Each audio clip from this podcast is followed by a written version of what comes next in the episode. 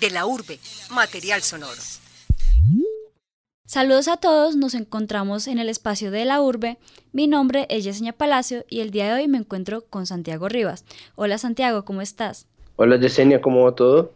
Santiago es presentador de televisión, es periodista, es escritor de Acaba Colombia, Motivos para Pagar e Irnos. Además participa en Presunto Podcast, un espacio donde periodistas analizan los medios de comunicación de Colombia. Santiago también ha sido ganador de tres premios India Catalina. ¿Algo más que agregar? Eh, otro premio, otro India Catalina. ¿En serio? Sí. Ah, perfecto. Saludos, hogares de Colombia. Ustedes no sé qué, las jugadas y el torneo de exalumnos, y entonces macas, que su así. papá, porque es que hablan así. Hablamos. Welcome to the Presunto Bienvenidos Award. al... Bienvenidos a. Me encanta ese vestido que tiene puesto. Mejor dicho, a los perros criollos. Mi nombre es Santiago. Bienvenidos. Mi nombre es Santiago Rivas y esto es Los Puros Criollos. Bueno, has participado en Presunto Podcast, que Sí. como su nombre lo dice es un podcast, has sido presentador de Los Puros Criollos y has trabajado en Dos y Punto. ¿Qué medio prefieres, la televisión o el radio? Uy, es muy difícil contestar eso porque cada cosa tiene, cada medio tiene su propio tiempo y tiene sus dinámicas que son muy interesantes y se pueden explotar como uno mejor quiera. Eh, uf, es, es- es difícil. La televisión tiene una cosa muy bonita y es que uno puede mm, eh, cuadrarse el tiempo de las cosas, hacer juegos de cámara, decir cosas sin hablar, ¿no? Hacer gestos, eh, mentirle a la cámara, picarle el ojo a la cámara, no, no sé, tiene mucho juego. Y la radio requiere de, de- una cabeza muy despierta, ¿no? Uno tiene que estar todo el tiempo atento eh, con las, pues, muy en la jugada, pues, con, con lo que esté eh, ocurriendo en ese momento, saber improvisar, saber tolerar al máximo la frustración, ¿no? Cuando se acaba un invitado, cuando no se queda un invitado, cuando de repente se va el sistema, cuando se va el audio, ese, tipo de cosas hace que la radio sea fantástica. Y la radio además está basado en un principio muy básico que es el principio de la conversación. Entonces, si uno sabe conversar, puede tener una gran experiencia en la radio. Me parece que eso es, em, es, es fantástico. Es, es un poco em, la magia pues, de la radio. Es, eh, ahí sí, eso es como cuando uno le preguntan a quién quieres más, a tu papá o a tu mamá. Y es como difícil. No mentiras. ¿Y cómo llegaste a Presunto Podcast, por ejemplo? Pues Presunto Podcast es un proyecto de Sara Trejos. Sara es periodista, pero tiene un talento inusitado de eh, experimentadora social, eh, presentadora de personas, productora de contenidos y gestora de, de proyectos. Y decide llamarnos a Pedro Vaca, director de la FLIP, a Jonathan Bock, eh, que es miembro también de la FLIP, ex- eh, experto en protección a periodistas de la FLIP, eh, llama a Carlos Cortés, que es el, el director y la cabeza de- del espacio La Mesa de Centro de la Silla Vacía, llama a María Paula Martínez, que pertenecía en ese momento a 070, que ahora trabaja con el Ministerio de Cultura, eh, y, y dice, quiero que hagamos un, un podcast, me gustaría que nos dedicáramos a mirar a los medios y a evaluarlos y a criticarlos, y ahí empieza, ahí empezamos, obviamente mientras coordinábamos los horarios de todo el mundo, pero así fue que resultó. ¿Y has disfrutado esta experiencia que, o que has aprendido de ella? Muy mucho, yo he disfrutado muchísimo el Presunto Podcast. Eh, el Presunto mm, es, es un espacio muy divertido que me parece que efectivamente se ha probado necesario, que, que ha resultado muy provechoso como una plataforma para hacer una lectura distinta de lo que nosotros tenemos habitualmente con respecto a los medios, eh, para un poco confirmar que estamos en un país en donde muchas cosas no se dicen, eh, en donde valdría la pena decirlas más a menudo, pero pues es decir, es, es un trabajo que, que requiere cierto arrojo y cierta, um, cierta, que sería audacia y también cierto desempleo, ¿no? O sea, pues hay que saber, hay que saber que, que obviamente no lo, no lo van a querer a uno por estar diciendo la verdad, pero alguien tiene que decirla. Entonces vale la pena, creo que vale la pena hacerlo. Eh, ha valido la pena ha sido además un experimento muy divertido porque mm, hemos logrado entendernos muy bien y esa química que generamos en, en, la cabina mientras estamos haciendo el podcast es invaluable. Entonces sí ha sido, ha resultado muy bien. Eh, gracias por la motivación. Y volviendo a la televisión, eh, ¿qué fue lo que más aprendí, lo que más aprendiste de los puros criollos? Uy, muchas cosas. Mira, para empezar, una cosa muy sencilla que ni siquiera es sobre televisión, sino para la vida. Yo cuando empecé a grabar los puros criollos era un tipo muy citadino, ¿no? Yo en eso sí soy un rolo de lo más convencional. Em, y, y, era malo para los insectos, malo para el calor, malo para, ¿no? Malo, malo, re malo para, para estar em, en campo. Y gracias a los puros criollos aprendí a, llevarme mucho mejor en general con, con el mundo, o sea, con, con Colombia. Pero además eh, he aprendido mucho sobre los alcances del clasismo en Colombia, sobre los alcances del racismo en Colombia, sobre todas esas costumbres y esas cicatrices y esas heridas culturales que nosotros tenemos y que no nos dejan avanzar. Eh, y eso ha sido una experiencia muy constructiva para mí porque me ha, me ha dado mucho, muchas herramientas para analizar la realidad que no están dentro de la lectura común y corriente de los medios y que requerían sí de la televisión pública para, para hablar de ese tipo de, de, de, cuestiones que a veces son tan hartas pero que son tan necesarias. Y dentro de esa experiencia, ¿cuál fue el capítulo que más, disfrut más disfrutaste realizándolo? Eh, yo creo que, uy, hay varios. La primera temporada creo que es lo que yo más disfruté porque yo hacía todo. Decir, yo hacía, no todo, todo, todo pero digo, yo hacía, sí, pues yo era, yo era el, el libretista de esa temporada pero además yo me iba a los viajes completos, o sea, yo iba con el equipo de grabación, hacía las entrevistas, eh, íbamos juntos a, a entrevistar a, a, los invitados, eh, las entrevistas las hacíamos en ese momento entre el realizador Alejandro Vargas y yo, uh -huh. eh, pero sobre todo yo dirigía las entrevistas, pues yo las conducía, las hacía, no salía ahí, pero yo estaba haciendo trabajo completo, ¿no? Eso era, eso era muy interesante, lo que pasa es que luego ya uno va teniendo otros empleos, los puros criollos es como un freelance, eh, sí, pues entonces teniendo, teniendo un otro empleo, pues digo, pues si no, es, si no era obligatorio, si teníamos además una Biblia sólida como es la de los puros criollos, con un manual de procedimiento sólido, pues no necesitaba que yo estuviera ahí todo el tiempo.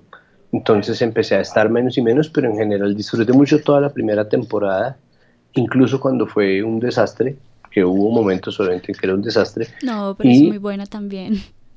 No, no, no, eh, me refiero a las grabaciones. Por ah, ejemplo, okay. yo un día una vez me trepé a pie hasta el nacimiento del río Magdalena y yo en esa época primero me fumaba un paquete de cigarrillos diario, segundo tenía unos tenis lisos, tercero yo no tenía ni idea cuánto tiempo era, yo me metí en una expedición a la lata sin tener ni idea, no tenía ni EPS en esa época, era una vergüenza esa vaina.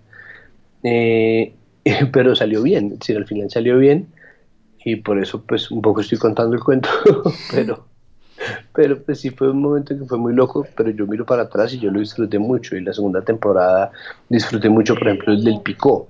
Uh -huh. eh, así como disfruté mucho grabando para la cuarta temporada el de el del jabón rey ah, o en la tercera bueno. temporada el de los perros criollos porque son entrañables el del pico sobre todo porque estuvimos en Cartagena y no en la Cartagena típica sino en Cartagena Cartagena uh -huh. no no en la muralla, sino en la ciudad de verdad, en los barrios, yendo de casa en casa, de cuadra en cuadra, buscando picos, eh, hablando con la gente, ¿no? estuvo muy chévere, conocí Basurto, que es uno de los mejores lugares del mundo, y bueno, yo, yo estoy muy agradecido con el programa, yo sé que esto es pura respuesta de futbolista, ¿no? Yo muy agradecido, muy agradecido, pero de verdad.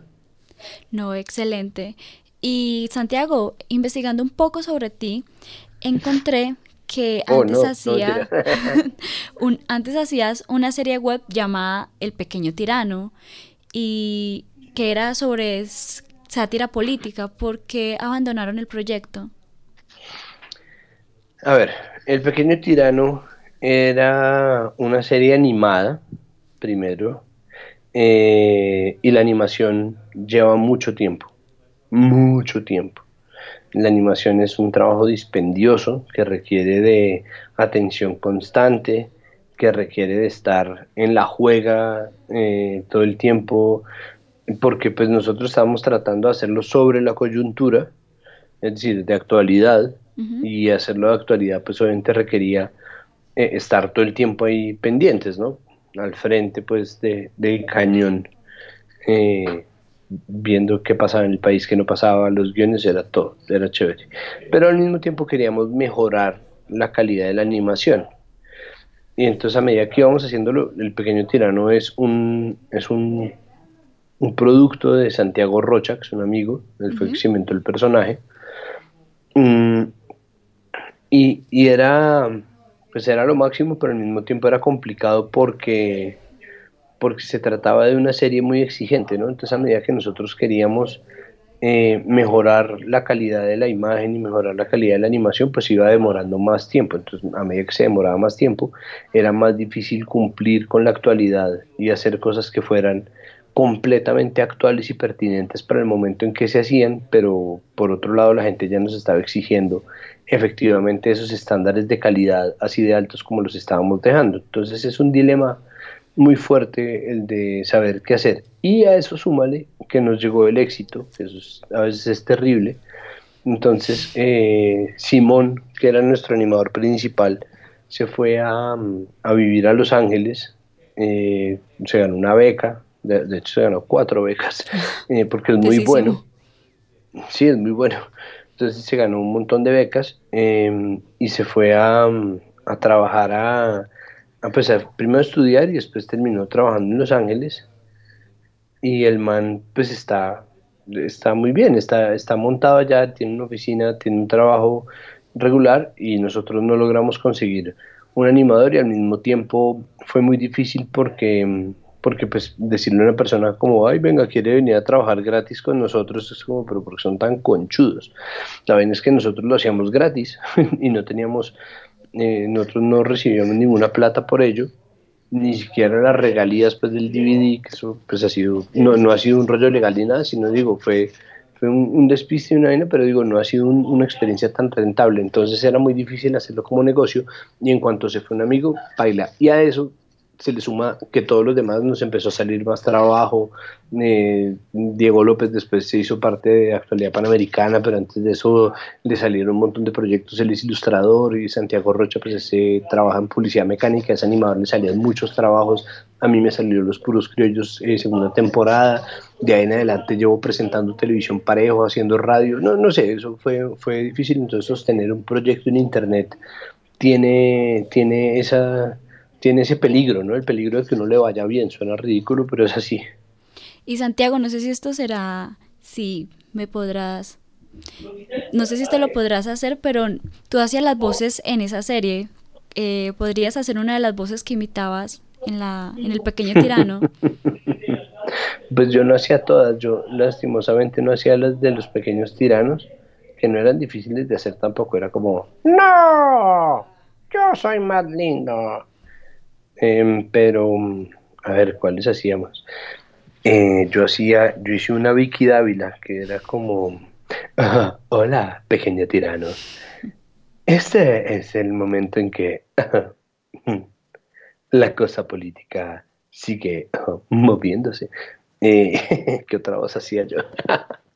latifundista ah, costeño. Eh, claro, bueno, el latifundista costeño, que ese fue el que nos lanzó a la fama que el de, pues yo te digo, amiguito, que sí, agroingreso seguro, fue un respiro bacano, chévere para todos los honestos agroindustriales del campo colombiano.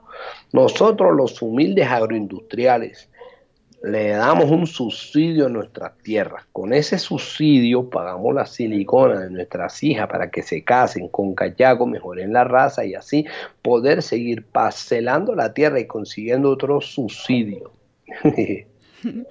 y hablando justamente de ese proyecto que era de sátira, ¿crees que le falta algo de sátira a este país? Le hace falta todo de sátira a este país. Nosotros necesitamos un país que aprenda otra vez a reírse de sí mismo. Nosotros necesitamos un país que aprenda a reírse del poder y que, que redireccione y afine sus relaciones con el poder a través de la risa. tenemos un país en donde cada vez somos más fanáticos sin redención de, de, la causa de nuestros políticos y eso es una bobería. Deberíamos ser lo suficientemente serios, lo suficientemente inteligentes para dejar de tomarnos a nuestros políticos como si fueran mesías y en cambio sí empezar a mirarlos con ojo crítico, empezar a reclamarles por las cosas que ellos hacen. Entonces sí, claro, hace falta mucha sátira en este país. Conversaciones en De la Urbe.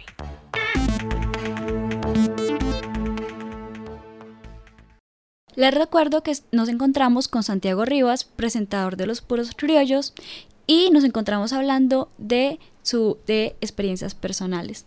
Santiago, pero ahora quisiera tocar el tema eh, por el cual estás haciendo activismo en este momento, la ley TIC o la ley del regulador convergente.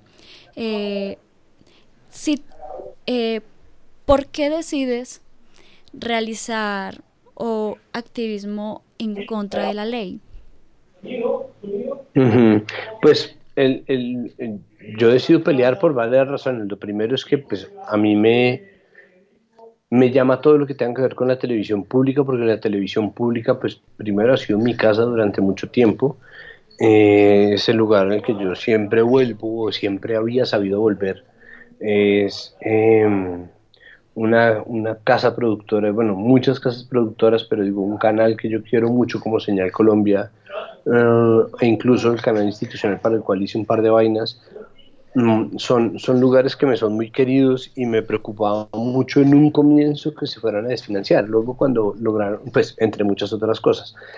Um, eso fue el gancho, pero después uno veo, yo vi el proyecto de ley 174 en la legislatura pasada, el 152 en esta legislatura, en este gobierno, y, es horrorizante lo que plantea potencialmente, ¿no? La posibilidad de que haya regulación gubernamental, eh, que la televisión esté en peligro de perder su autonomía editorial, tal vez financiera no, porque lograron arreglarlo para que no se pierda la, autonomía económica, pero al mismo tiempo sí eh, la autonomía editorial está puesta en riesgo un proyecto de ley que no es lo suficientemente convergente, que está atendiendo a intereses privados, un, proyecto de ley que tiene tantos, tantos problemas, eh, solo podía mm, despertar, pues despertarme al menos a mí dudas y, y, pues me parecía que era necesario hacer algo al respecto y me puse, pues digo, me uní a quienes ya estaban metidos en ese bololo de, de, hablar sobre el proyecto de ley Mintic. El 3 de abril se aplazó una vez más la discusión en el Senado y su único ponente, el senador Antonio Sabaraín, eh, propuso, según bien rumores en Twitter, de que se retirara el proyecto. ¿Crees, a esta, ¿crees que a esta altura de, la, de toda la discusión del proyecto, crees que va a prosperar o definitivamente se va a caer? No lo sé, la verdad, no lo sé. Yo pienso que tiene todo para caerse. Eh, me parece que es un proyecto de ley muy flojo, mm, que está de verdad atentando contra una faceta de lo público, me parece que es, o contra muchas facetas de lo público, me parece que es un proyecto de ley eh, fácilmente demandable por anticonstitucionalidad o por inconstitucionalidad, me parece que es un proyecto de ley eh, al que le hace falta eh, hablar con la gente, es un proyecto de ley en el que hizo falta explorar todas las opciones que, existían y, ver la mejor manera de... Es decir, era, era un proyecto que nos abrió una oportunidad gigantesca y en cambio es una oportunidad que se desperdició, eso es lo que yo siento. ese desperdicio de esa oportunidad eh, hace que el proyecto sea insostenible. Ahora, hay tantas cosas insostenibles, indefendibles, inexplicables que pasan en este país eh, a la vista de todo el mundo que tampoco es de sorprenderse que vayan a pasar el proyecto. Muchas veces cuando en el Congreso dicen que van a, retirar un proyecto, lo están diciendo para cañar, para que la oposición se confíe, para que la gente que está haciendo activismo como nosotros, que estamos haciendo básicamente lobby gratis, eh, nos confiemos y dejemos de, ir a las sesiones, muchas veces simplemente con el objetivo de, hacernos eh, recular, muchas veces, no sé, o sea, la estrategia en, el Parlamento siempre es complicada de seguir mm, y, por eso yo no puedo estar del todo seguro eh, en cuanto a las intenciones que tenga el gobierno de retirarlo no. Yo sé que es un asunto que para la ministra Constaín se ha vuelto eh, como personal, ¿no? Como un reto personal sacar adelante esta ley. Mm, y eso termina también pesando mucho porque la medida del propio fracaso, del propio triunfo, pues termina siendo también mella en lo que la gente decide. Me parece que no son razones suficientes para traer la censura al país, pero igual entiendo que, que esa puede ser una de las motivaciones. Entonces sí, se está rumorando que lo quieren retirar, pero al mismo tiempo retirar para archivarlo quiere decir que lo pueden tener ahí congelado y en cualquier momento volverlo a sacar y no cambiarle una sola coma, conseguir su nuevo oponente, volverlo a mandar y pupitrearlo, ¿no? Es posible que, que igual termine haciendo eso, esa es la posibilidad que está abierta ahí. Entonces, pues, no sé, no lo sé, no lo sé, Ernesto, no lo sé. Santiago, si estuviera en tus manos de cambiarle cosas al proyecto, puntualmente, ¿qué le cambiarías? Pues yo empezaría por generar un proyecto que diera un giro de 180 grados en cuanto a su concepción de la televisión pública, es decir, yo haría un proyecto de ley que respetara la naturaleza autónoma, estatal e independiente de la televisión pública y, y buscaría eh, dejar como un precedente para cualquier proyecto de ley por venir que se debe entender al aparato estatal como un aparato de garantía de derechos, como un aparato que está eh, conformado y diseñado con base en el servicio y que ese servicio nos afecta a todos. Eh, ¿Eso qué quiere decir? Pues que la televisión estatal debe servir como una alternativa, que la televisión estatal debe servir eh, como, como un medio para que la gente se exprese y al mismo tiempo se encuentre, que se siente identificada y no simplemente como un altavoz de las políticas del gobierno, porque para eso no es la televisión pública. La televisión pública no funciona así. Mm, dicho esto, me gustaría también que hubiera un regulador convergente, que fuera más diverso en términos de perfiles profesionales, que fuera elegido democráticamente por la gente, en donde la gente entendiera que tiene una incidencia y que cumple un papel activo como audiencia. Me parece que es importante un proyecto de ley que respete la naturaleza de las redes comunitarias, me parece que es importante un proyecto que le dé un espacio a la industria nacional y que en tiempos de la tan mentada economía naranja busque em, darle un espacio a la industria para formarse y un proyecto que, que abra las puertas a que se hagan negocios con los contenidos audiovisuales, pues es muy bueno y me parece que es el camino a seguir y sería el proyecto que yo haría. Y Santiago, para finalizar, danos una razón por la cual ver televisión pública. En este momento no encuentro ninguna, pero no mentira. La televisión pública es eh, una alternativa, es una alternativa que está basada, ya se los digo yo, en el servicio. El primer servicio que le prestan los medios públicos a la gente es darle voz a los que no tienen voz.